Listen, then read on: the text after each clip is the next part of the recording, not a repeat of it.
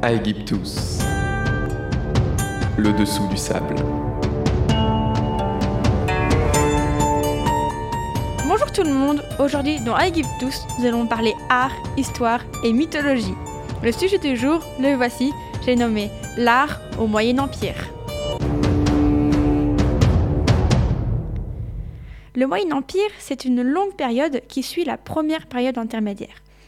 On est euh, plus ou moins euh, aux alentours de 2100 avant Jésus-Christ et euh, le pays sort d'une période donc extrêmement trouble de désordre politique, social et économique.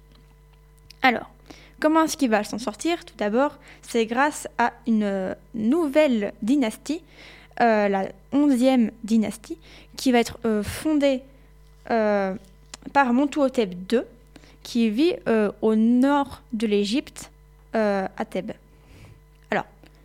Ça, c'est pour la partie simple, voilà. Montuhotep arrive, il reprend les choses en main, il reconquiert toute l'Égypte qui est qui n'est plus unifiée. L'Égypte est divisée en plusieurs petits royaumes. Il y a plein de petites chefferies qui font Ouais, c'est moi le pharaon, c'est moi le pharaon. Non, plus personne n'est pharaon vraiment en soi. Mais euh, II, c'est le premier qui va reprendre les anciens codes de l'Égypte ancienne. Il va reprendre la barbe postiche, la couronne, il va reprendre le pagne, il va tout reprendre des codes euh, de l'Égypte ancienne et va tout réunir pour reformer ce pays en fait qui a été complètement ravagé. Et donc ces codes qui sont qui ont été perdus pendant cette période intermédiaire, ils vont plus ou moins revenir dans l'art égyptien. Alors, tout d'abord, on, va les retrouver et les perdre dans les dessins. Vous savez, ces dessins où on voit les bonhommes de trois quarts face avec euh, les, mains sur le de profil. Oui. Alors ça, justement, ça va se perdre. Avant, euh, tout était extrêmement carré, millimétré. On utilisait une technique où on dessinait d'abord euh, le bonhomme, le personnage, Euh, sur une feuille avec des carreaux, puis on retransposait avec ces mêmes carreaux, mais en très très grand format sur, euh, sur des fresques. Eh bien, euh, cette technique va se perdre et on va se retrouver avec des dessins un peu comme les dessins d'enfants, où tout est recalé sur le côté, les, les, personnages sont extrêmement maigres pour laisser la place au suivant, exactement comme des dessins d'enfants aujourd'hui. Ce côté carré net va se perdre également dans les hiéroglyphes. Euh, là encore, on va avoir des hiéroglyphes de moins en moins propres. C'est l'arrivée un peu d'une espèce d'ancêtre du démotique, qui est donc des hiéroglyphes vraiment simplifiés. Et ça, euh, ça s'est complètement perdu euh, pendant, pendant la période intermédiaire. Et là, on a une reprise de ces codes.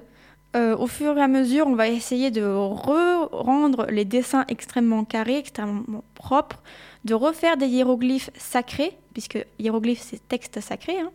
Donc on va essayer de refaire euh, ces dessins qui ne se font plus.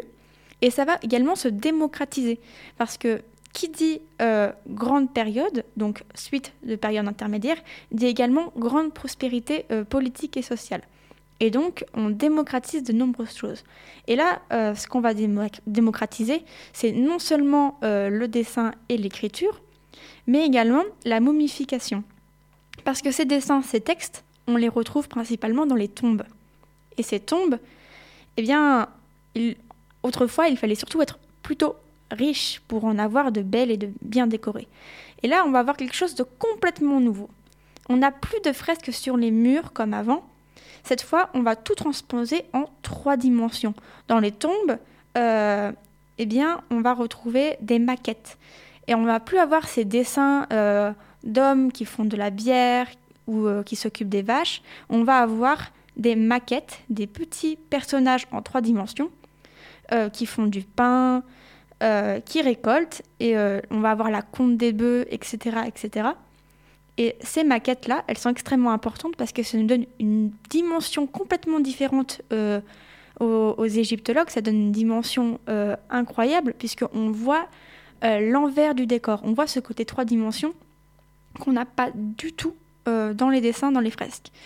Mais c'est aussi quelque chose qui est euh, extrêmement nouveau et dangereux, car comme il n'y a plus besoin de dessiner sur les murs, eh bien, on arrête de poncer, de bien tailler les tombeaux. Et donc, on arrive à une situation assez improbable, mais les murs s'effondrent sur les tombes. Et donc, on arrive, les archéologues arrivent et ils se retrouvent avec euh, des maquettes en, papier, euh, en papier mâché, non, en papyrus ou euh, en argile, en bois, des maquettes complètement écrasées et qui, ne sont pas moins intéressantes, mais qui du coup sont complètement détruites avec moins d'informations à l'intérieur.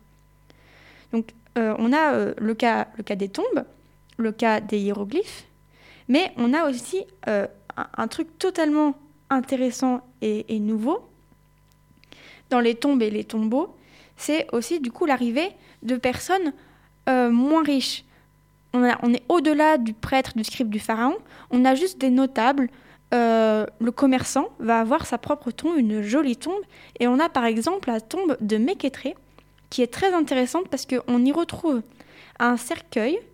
Alors, il faut oublier l'image du cercueil anthropomorphe qui ressemble à l'homme, on est vraiment euh, sur un, pavé, un pavé en bois, euh, extrêmement décoré, et il n'est plus décoré uniquement à l'extérieur, mais également à l'intérieur.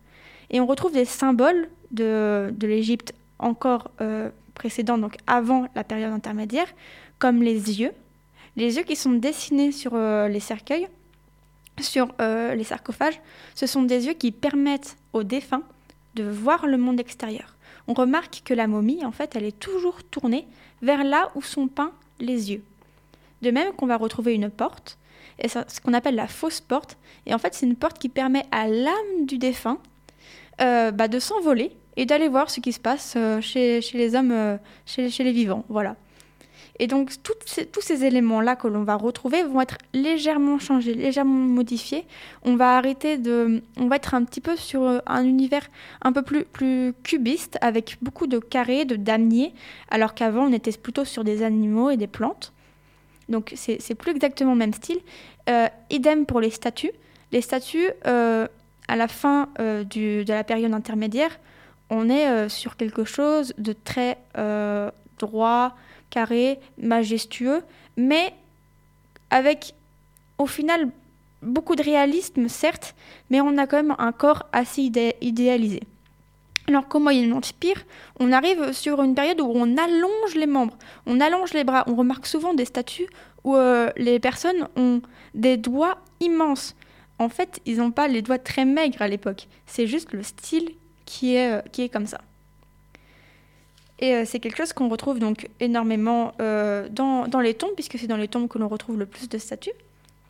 Mais on a aussi quelque chose de nouveau, puisqu'on n'a plus de On se retrouve sur des tombeaux en sous-sol, et les pharaons ont également inventé quelque chose de, de nouveau encore. Hein. Tout est nouveau à ce moment-là. Et donc quelque chose de, de nouveau.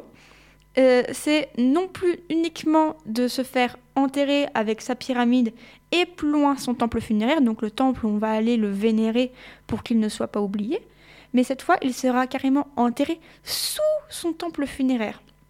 Si on prend euh, le temple de Toutmoses III, c'est donc un, temple qui est à même la roche, et donc il y a tout un temple euh, magnifique, splendide, avec une salle hypostyle, une salle, euh, salle hypostyle, c'est une, salle qui est entourée de colonnes.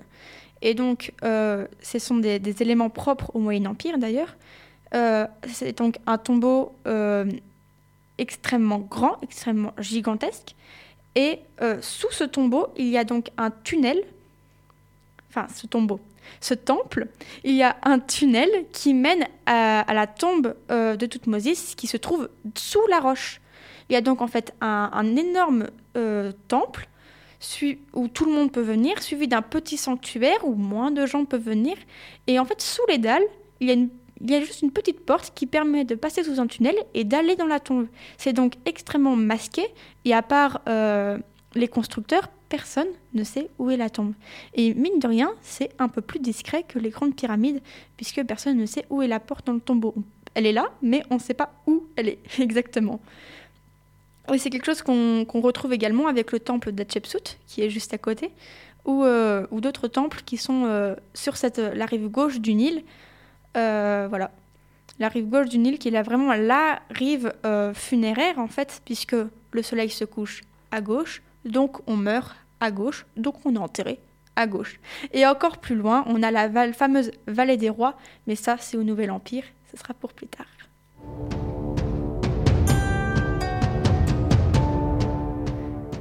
Bien cachés sous le sable d'Égypte se cachent les, parfois les petits esprits qui font les grandes légendes. A bientôt pour voir ce que les sables d'Égypte nous réservent. Aegyptus, le dessous du sable.